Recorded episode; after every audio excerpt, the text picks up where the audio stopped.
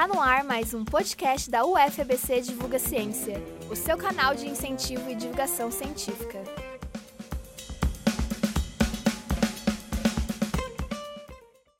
No podcast de hoje, convidamos as professoras Fernanda Graziella Cardoso e Cristina Reis para uma conversa sobre a economia e a pandemia. Olá, boa tarde a, a todas e a todos que acompanham essa, esse vídeo.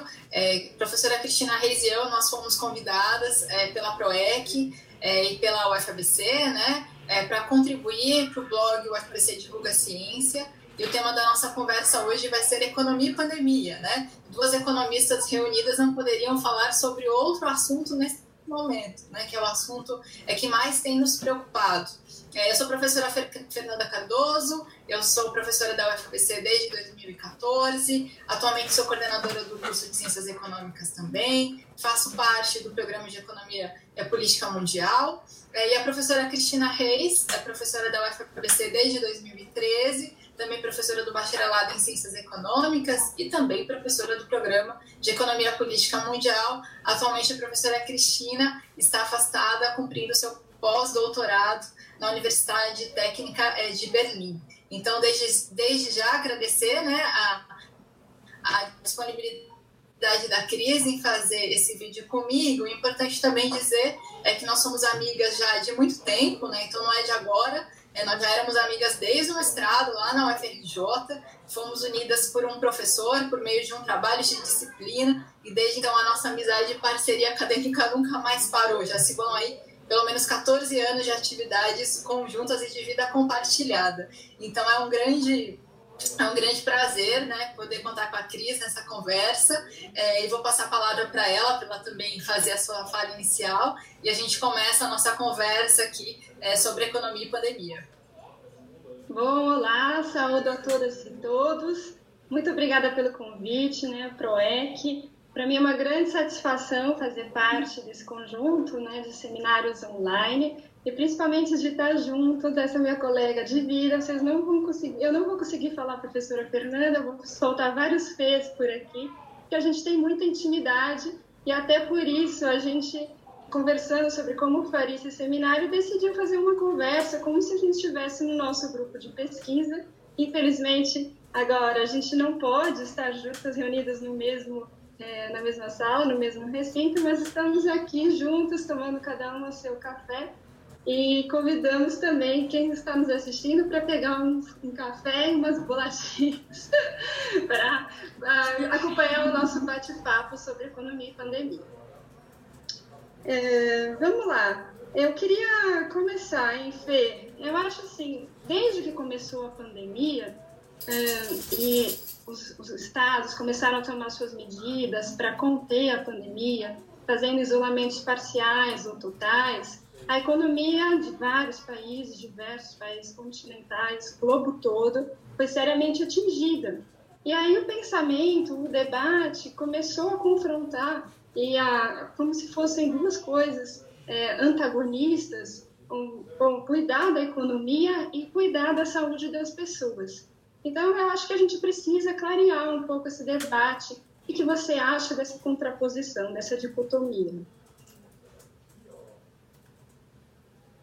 Eu acho que é, é, é, muito bom começar por essa pergunta, Cris, porque essa, essa dicotomia ela é, é, completamente equivocada, né? É, porque não existe esse trade-off entre é, salvar vidas e salvar a economia, né? É um trade-off completamente indevido. É, a, a, vida sempre é a prioridade, né? Então, no atual momento que nós estamos, é, não, há, não há como haver dúvidas de que nós temos que priorizar a preservação das vidas, né? É, a questão econômica, da dinâmica econômica, da retomada da dinâmica econômica, é uma discussão para a gente fazer depois. O que nós podemos fazer no atual momento, né, é, para evitar uma derrocada muito violenta é, do ponto de vista estritamente econômico, é criar espaço para medidas de atenuação desses efeitos dessa crise pandêmica que, na verdade, se soma uma, uma crise que já vinha acontecendo por outros motivos, né? Então, a, a, primeira questão, né, muito importante colocar dessa forma, é que nós precisamos primeiro priorizar o salvamento das vidas, né? Criar condições para isso. Depois, quando passar essa, essa onda, né, de necessidade de isolamento social, é, recobrar, né, uma nova dinâmica. E aí você já me dá um gancho, na verdade, para a primeira pergunta que eu faria para você, né? É, que é uma, é uma, é uma discussão é, que nos envolve muito, né? Porque nós tratamos muito com a discussão de desenvolvimento. E o desenvolvimento, ele necessariamente, ele, ele demanda uma perspectiva de longo prazo, né? E essas discussões que nós estamos fazendo na atualidade, na verdade, há muito tempo na agenda econômica, né, na ausência de, de um plano de desenvolvimento, especialmente no Brasil, isso é, isso é, muito, isso é muito claro, né? É, essa discussão atual, ela parece estar muito presa ao curto prazo, né? É, como é que a gente faz para resolver problemas de curto prazo, questões de curto prazo, e o debate, debate do desenvolvimento parece um pouco ausente nesse sentido, né? E aí eu pergunto para você, né?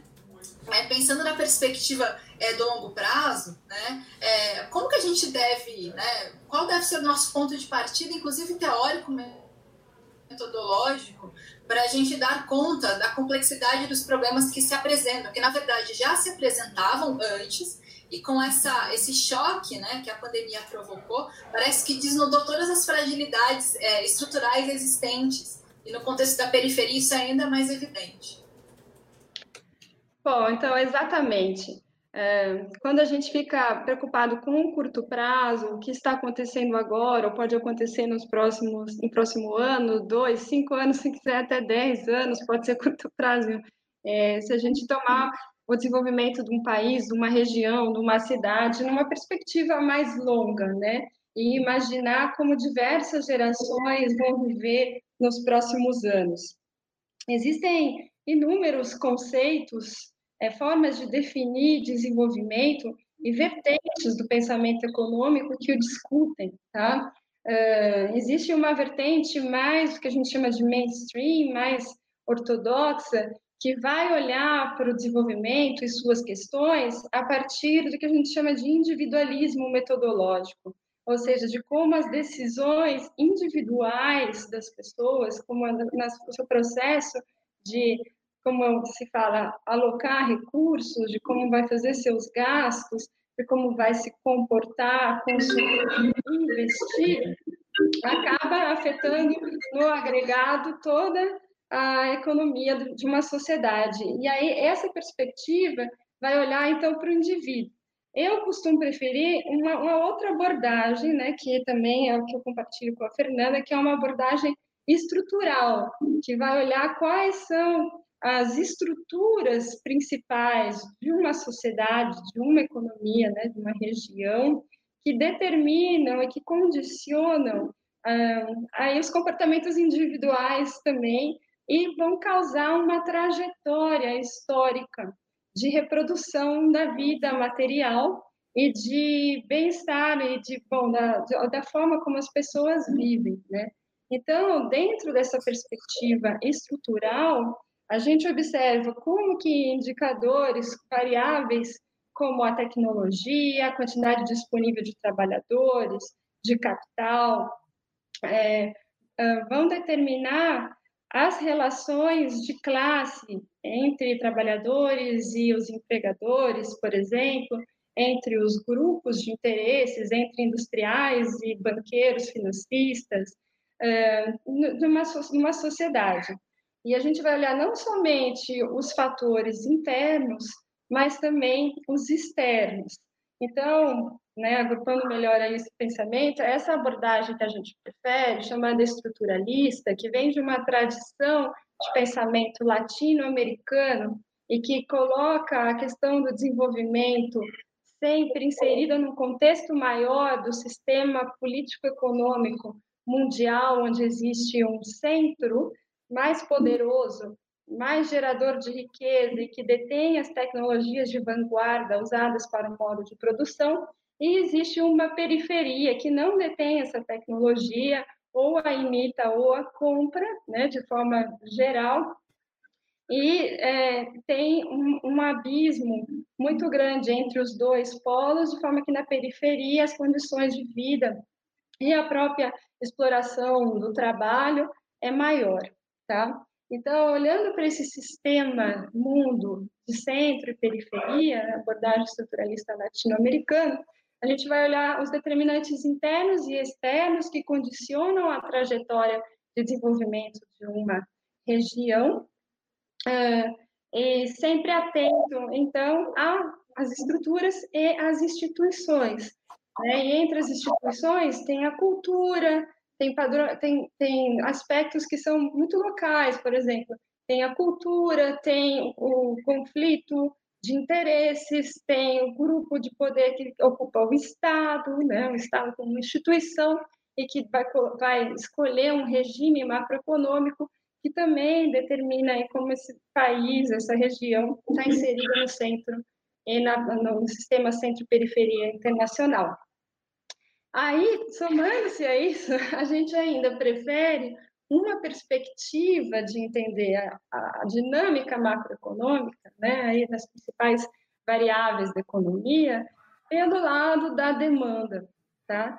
Isso significa que a demanda é que determina a oferta de produtos, a quanto que as pessoas querem comprar, é, no final, a variável mais importante para as decisões de investimento da empresa, como nos ensinou né, o, o, o John Maynard Keynes, que, aliás, eu estou vendo ele aí na sua caneca. Eu conheço essa caneca, Fernanda, há muito tempo. Estou vendo alguns outros gênios aí na caneca também. E o Keynes, em épocas de crise, sempre é muito resgatado. A Fernanda, que é especialista, pode explicar um pouquinho melhor do que eu por quê. Porque vale a pena falar do, do Keynes de novo agora na pandemia.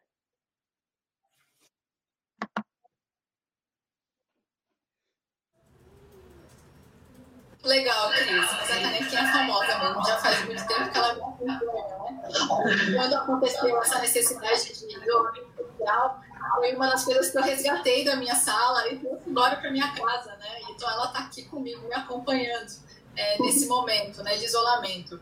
É, eu sou, como você sabe, uma militante defensora dos, dos pensadores clássicos, né? É claro que, principalmente de alguns deles, e Keynes é, é, é, um dos principais, né? É, na minha formação teórica, além da perspectiva estruturalista que você se referiu, é um pouco antes, que é, digamos, a nossa principal base mesmo de discussão teórica de todos os nossos trabalhos é, conjuntos. Então, é interessante né, notar, no, no momento, todo mundo concordando com Keynes, com a necessidade é, de papel do Estado, né, para gerar resultados socioeconômicos mais interessantes, para salvar momentos de crise, porque afinal, né, é, esse é o nosso esse é o nosso discurso eterno, né? É, desde pelo menos a discussão da, da PEC do teto dos gastos, estávamos ali todos nós, né? É, macroeconomistas, desenvolvimentistas, é, ressaltando a, a importância né, do papel do Estado, né, especialmente em momentos de crise, mas não só em momentos de crise. Então, um ponto importante de lição do Keynes né,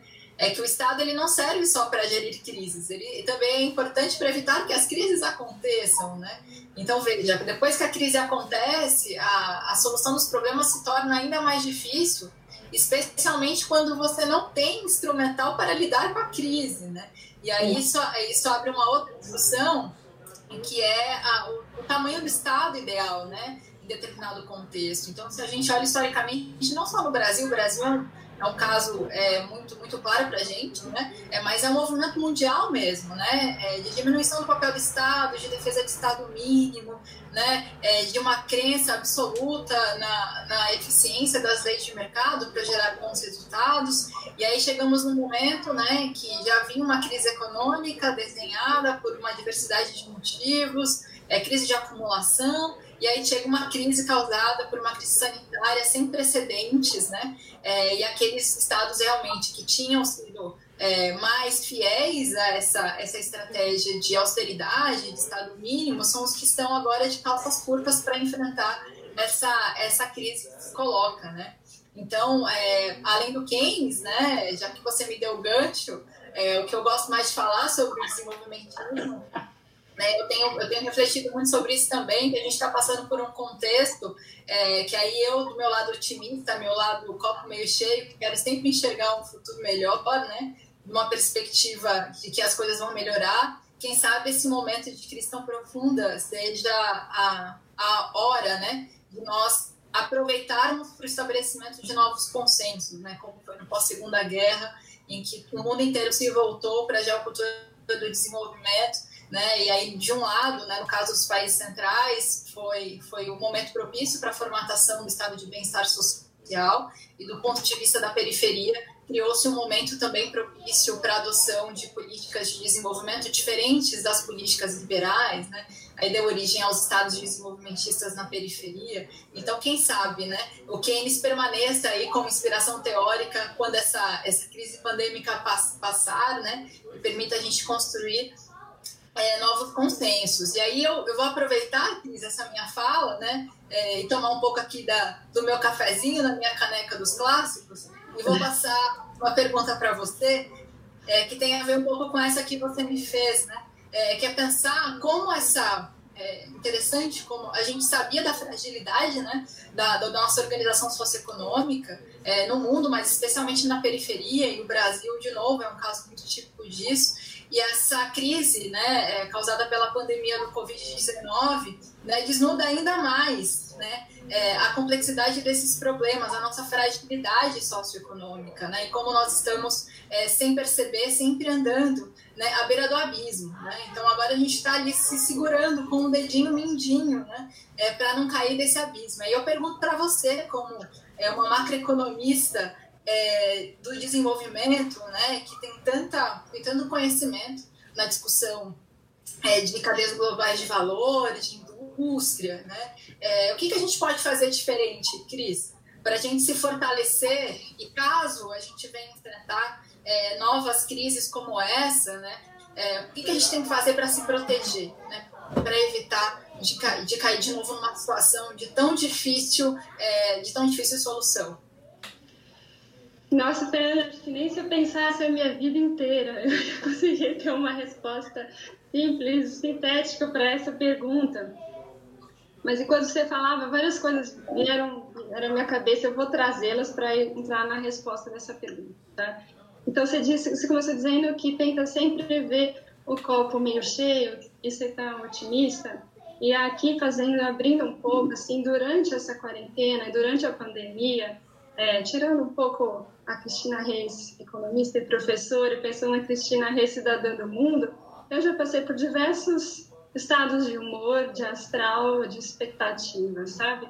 Inclusive, eu passei por um momento muito, muito pessimista e, e muito, assim, é, infelizmente, é, lúcido e pensando, nossa, esse mundo não muda e sempre vem uma nova crise, mesmo que não seja é, programada ou não foi nenhuma conspiração que a realizou, no final o que ela acaba gerando é uma nova concentração, uma nova centralização do capital, do dinheiro nas mãos de poucos, enquanto a população mais pobre, é, mais vulnerável, principalmente dos países da periferia do sistema mundial, os países pobres, é, fica né, é a que paga todo o preço, né? Sofre pra caramba. Então, para quem está sempre lutando pelo desenvolvimento, pensando no desenvolvimento, é um desafio muito grande imaginar como fazer um consenso, já que no sistema produtivo que a gente vive, o conflito distributivo é inevitável. E sempre que o conflito distributivo vira um racha tão grande como a gente vê nesse momento, né, em que a pandemia faz imediatamente os empresários reivindicarem, junto ao governo, políticas é, de atrasar pagamentos de, de, de trabalhadores, de atrasar tributos, de atrasar previdência e de querer financiamento, crédito, totalmente organizados. E por outro lado ver a população, os trabalhadores muito menos organizados, porque essa organização também vinha definindo é, ao longo dos anos é difícil acreditar num consenso, mas eu acho que a gente precisa tentar buscá-lo, né? Agora, é, mais friamente, me afastando um pouco né, de todo o sofrimento que essas quatro paredes do confinamento fizeram a mim e minha família passar, mas uma situação muito confortável, que eu não consigo nem imaginar como que é na, na, na casa de pessoas que ficaram, de repente, sem ter o que comer, né, que é um problema material imediatíssimo, construir um consenso a favor dessas pessoas, eu acho que requer mesmo que a gente aproveite justamente o lado bom da crise, tá? Eu não vou dar uma de Poliana e achar que ele é o melhor lado, o único lado, o maior que, so, que sobrepõe ao outro. Mas o lado bom da crise é que novas formas de cooperação, de interação e de cuidados uns dos outros vêm é, acontecendo e novos instrumentos para fortalecer nesse momento a democracia também podem ser que apareçam, né? Então, eu vejo as pessoas e as empresas criando soluções para um mundo que, na verdade, é totalmente simbólico. Né? A gente vive sob convenções. A moeda é uma convenção, o Estado é uma convenção, a polícia, a Constituição, tudo são convenções. Claro que tem punições, mas as pessoas seguem. Né? Então, eu acho que a gente pode construir novas convenções a favor da vida de todos, né? não só de alguns poucos. Então, eu iria ir por esse caminho. E aí, voltando para a pergunta, né? É, tudo isso está inserido dentro de uma lógica né, do modo de produção internacional que acaba estabelecendo uma divisão internacional do trabalho e também estabelece, do outro lado da moeda, cadeias globais de valor, o valor que o trabalho gera, né?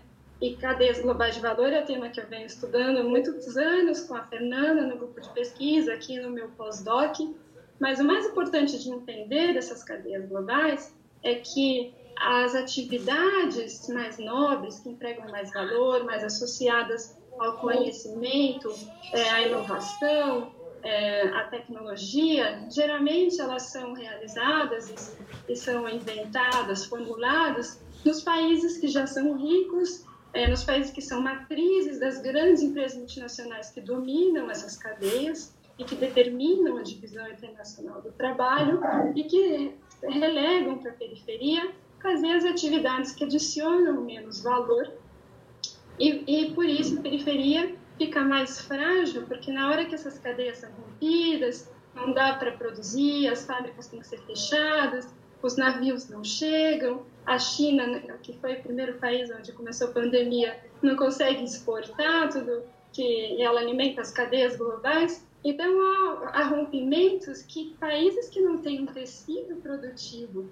mais sofisticado, mais diversificado, ficam simplesmente desabastecidos. Né? Então, isso aconteceu em várias partes do mundo, né? não foi só nos, nos países é, em desenvolvimento, também nos países desenvolvidos, mas nos países em desenvolvimento a fragilidade é maior, porque justamente os elos tecnológicos da cadeia ficam rompidos, né? E aí fica uh, uma economia com dificuldades até de gerar os produtos que necessita para a sua reprodução.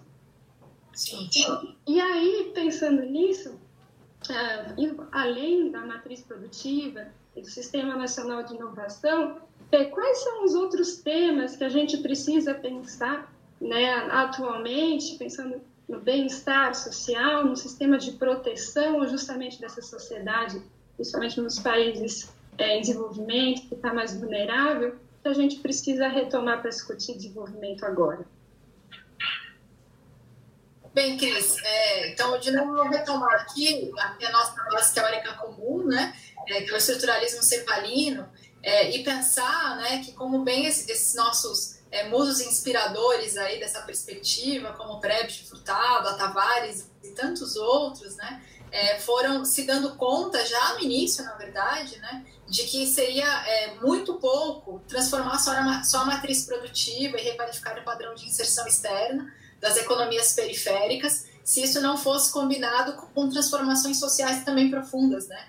Então, pensando no histórico de formação é, econômica e social dos países periféricos, que foram é, construídos com base em sistema de desigualdade né, e heterogeneidade estrutural, é, essa, essa lógica é, social de reprodução de desigualdade de poder, de acesso à renda e de acesso à riqueza, se ela não for rompida, o processo de desenvolvimento não se sustenta. Né?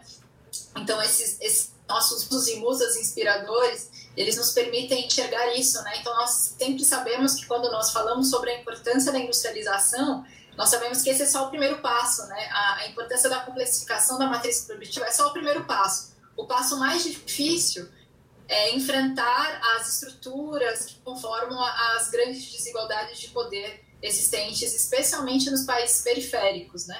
E aí, de novo, a gente volta para o que é, foi o primeiro assunto da nossa conversa hoje, que é o papel do Estado, né? O Estado ele tem um papel é, extremamente importante como um agente de coordenação e de planejamento e também de redistribuição, né? É, o Estado, por meio das suas políticas públicas, por meio da oferta de bens públicos, é ele que permite atenuar é, os efeitos de geração e de recrudescimento de desigualdades, né?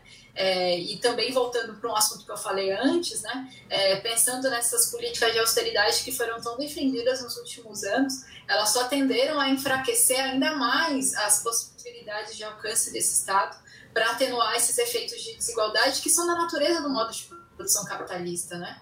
Então aqui eu nem vou ser tão ousada, né, em, em, em defender uma revolução do modo de produção, né? Nessas horas eu sou bastante keynesiana, bastante frutadiana também, né?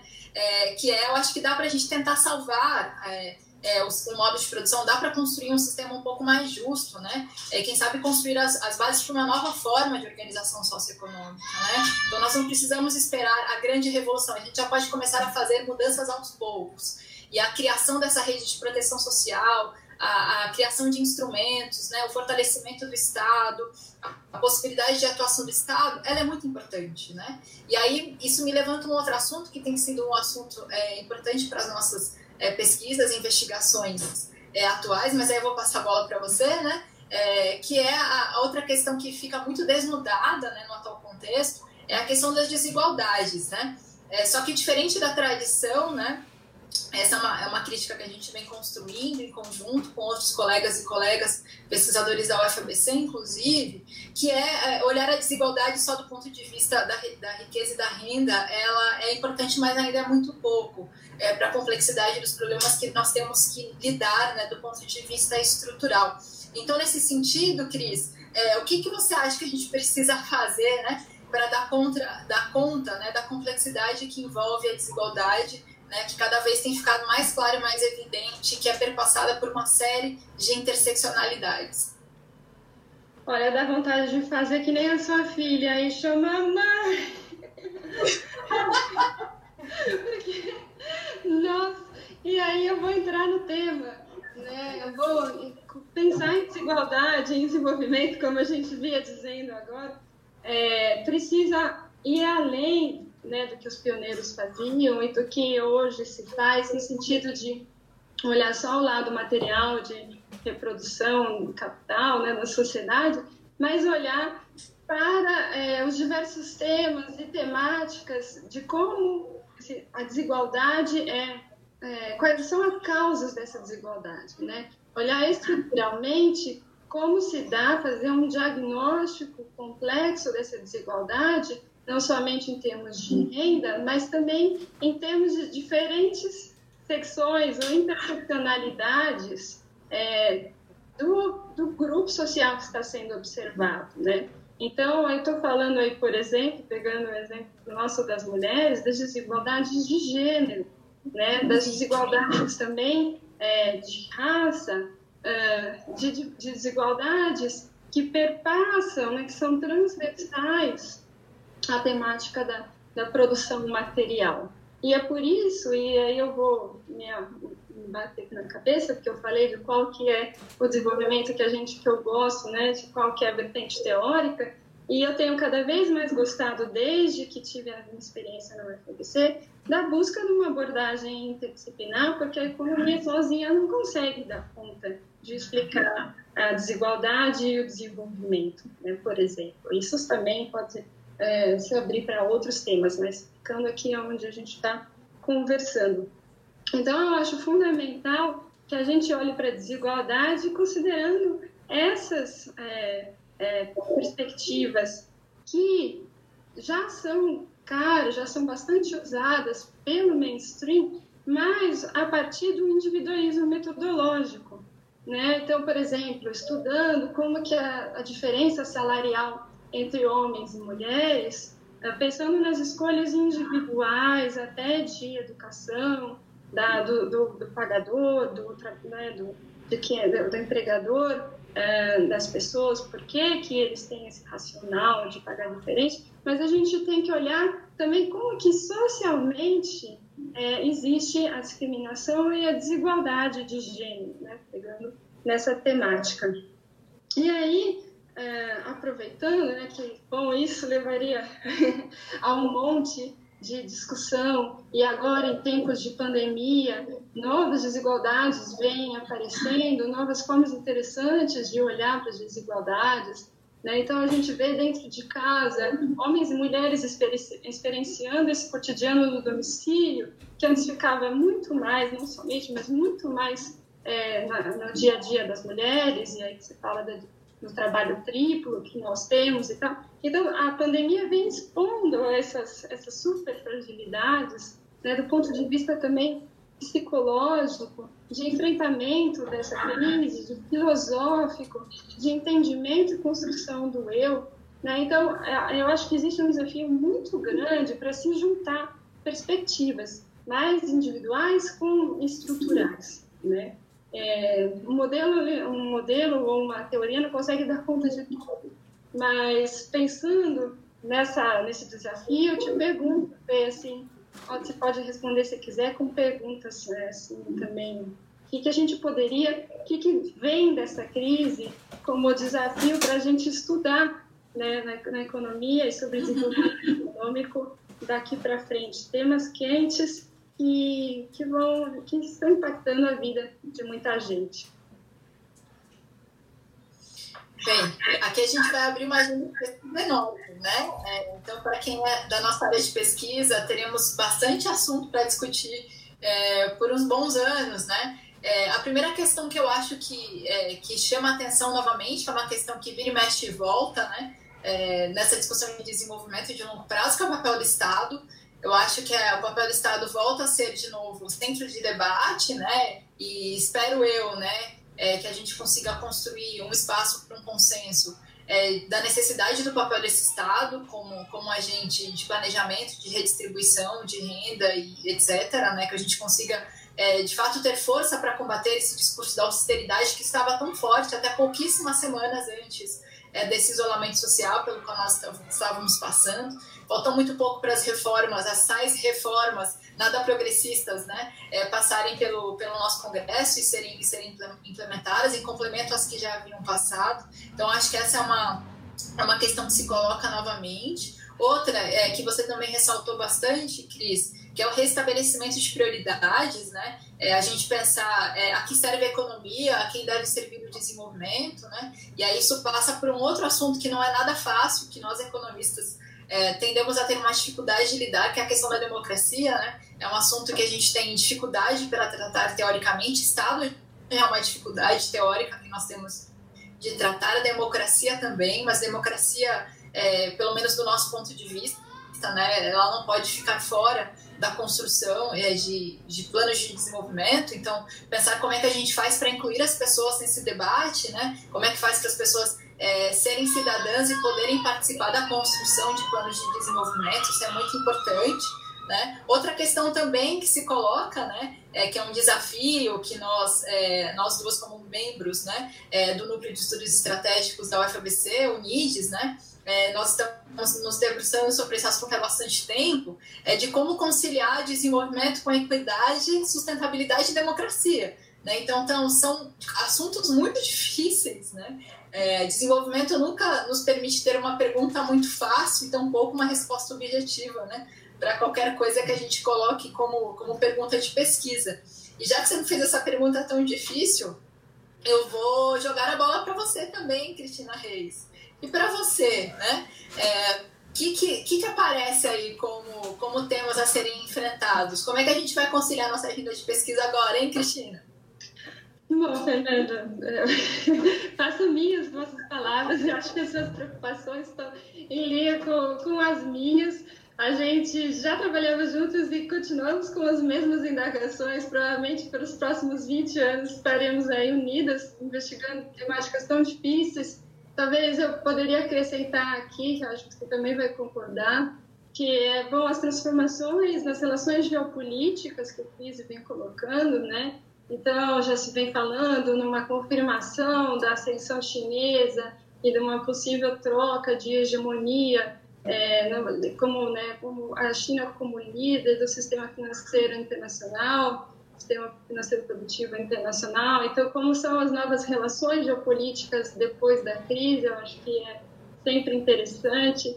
Uh, pensando também no, andamento da pandemia, é, investigar, é, fazer estudos comparativos entre países sobre como lidaram com o Covid, os diferentes impactos da pandemia, para tentar entender justamente o papel do Estado, né? Então, como uma Alemanha lidou com a crise, como uma Suécia, um Reino Unido, e tentar buscar explicações não só econômicas, mas sociológicas, políticas, para essas diferenças.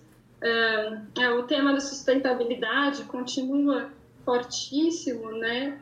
e, e linkando aí com democracia, então como que a preocupação com o meio ambiente continua e ela deve vir junto com a preocupação com a pobreza, porque eu também tenho o sentimento que muitas vezes se sobrepõe a, a, né, principalmente nos países desenvolvidos, a questão da mudança climática aparece como o super problema e a pobreza e a fome é uma dimensão deles. E eu nunca faria essa inversão. Eu acho que a gente tem um sistema produtivo financeiro internacional e os desafios climáticos estão aí dentro dessa, desse funcionamento. Mas é lógico que tudo é uma via de essas relações políticas, econômicas, sociais, elas são dinâmicas, elas se retroalimentam. Querer bater a foto para identificar o que causa o que, geralmente causa é, leva problemas e algumas, é, alguns erros ou equívocos de interpretação.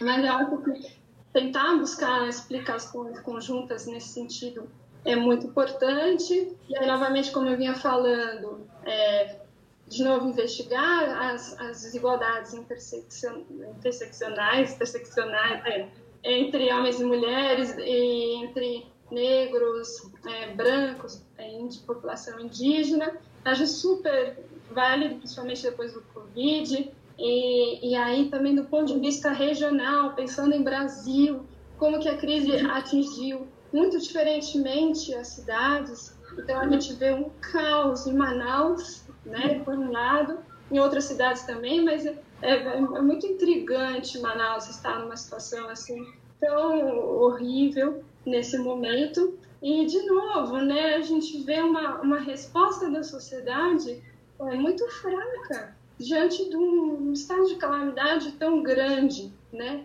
Então, como que as sociedades reagem e quais são as suas preocupações e por que, que elas não se envolvem mais em problemas tão sérios, né? E aí, talvez eu, eu termine, acho que eu vou terminar, perguntando é, uma pergunta que me intriga, também é a temática da violência né, principalmente a violência com jovens e negros no Brasil, né, e que eu acho que, mais uma vez, a pandemia os atinge muito fortemente. Né? Então, a gente precisa ter é, é, respostas para como acabar com essa violência, e a resposta não é gerando mais violência, aumentando a polícia ou a milícia de Estado, é, como o nosso, é, não é meu, presidente é, vem colocando. Então, é a hora mesmo de fazer essas perguntas e de, como você disse, eleger as prioritárias para pensar sobre desenvolvimento com equidade, com igualdade no médio e longo prazo. Exato, Cris. E também é importante ressaltar, eu acho, né, nesse, nesse momento, especialmente nesse momento, mas não só nesse momento, né, é, todas essas questões são questões que não são novas, né? Elas só se tornaram mais, mais evidentes nesse contexto em que fica tudo muito desnudado, né? E todo mundo fica muito, muito é, fragilizado, porque pode acontecer com qualquer um, né? A contaminação, a, o, o presenciamento da morte de pessoas próximas. Então, é, é, é um momento que a gente desnuda problemas que, na verdade, já existiam, mas que se tornam ainda mais urgentes e evidentes, né? Então, que esse contexto que nós estamos vivendo né, sirva de lição para que a gente construa um futuro é, de fato mais, é, mais justo, né? uma sociedade mais justa, é, que a gente se proteja de, de, novas, é, de novos choques externos, que na verdade que eles não venham a acontecer, porque aí também tem uma, tem uma outra questão que perpassa isso que nós estamos discutindo hoje, que é a questão da, da forma como nós lidamos com o meio ambiente, né, com a, com a, com a natureza, né, com, os, com, com o nosso planeta mesmo. Né? E no caso do Brasil, né, pegar um pouco do que eu falei antes, que eu acabei não ressaltando na minha fala, mas que é muito importante deixar esse recado aqui para quem vai nos assistir, a importância do Sistema Único de Saúde, né? Então, imagina o Brasil nesse momento sem ter né, esse, esse bem público, né, essa saúde universal, essa, esse acesso universal à saúde, né? É, e pensar que nós poderíamos estar muito melhor agora, né, no caso do SUS, é, se nós não tivéssemos desinvestido tanto nos últimos anos, né? Então, que isso também sirva de alerta para que, quando passar esse momento, as pessoas continuem a defender o SUS, continuem a defender a universidade pública, continuem a defender é, o investimento em ciência e tecnologia, né? Porque na ausência disso, a gente não tem, não tem onde segurar quando chega um choque é, desse tamanho. Então, passando pro, já para o final, Cris, agradecer de novo, querida, a sua disponibilidade é, em conversar sobre isso, minha querida amiga. Mando para você um beijo com muita saudade. É, e vou passar a palavra para você, para você finalizar também. E a gente termina essa, essa intervenção tão interessante para o blog da ciência, da UFABC. Ah, obrigada, Fê. Até me emocionei. também tenho muita saudade. Eu acho que buscamos exatamente isso, fazer as reflexões. É, durante esse momento tão difícil, é fundamental manter a cabeça ativa e manter a união. Né? Ninguém solta a mão da forma figurada nesse momento. Né? E logo, em breve, eu espero que a gente se dê a mão e abrace todo mundo. E, e coletivamente encontremos respostas para o desenvolvimento e a distribuição mais justa. Tá bom? Um beijo grande, um beijo para todos da UFABC. É um orgulho fazer parte dessa universidade. Obrigada.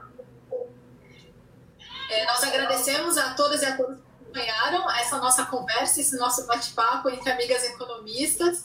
É, agradecemos novamente a PROEC, a UFABC, é, por essa oportunidade, por esse convite. E para quem se interessa pelos assuntos, estamos aí é, à disposição na UFABC, professora Fernanda e professora Cristina. É isso. Até a próxima, pessoal. Sim.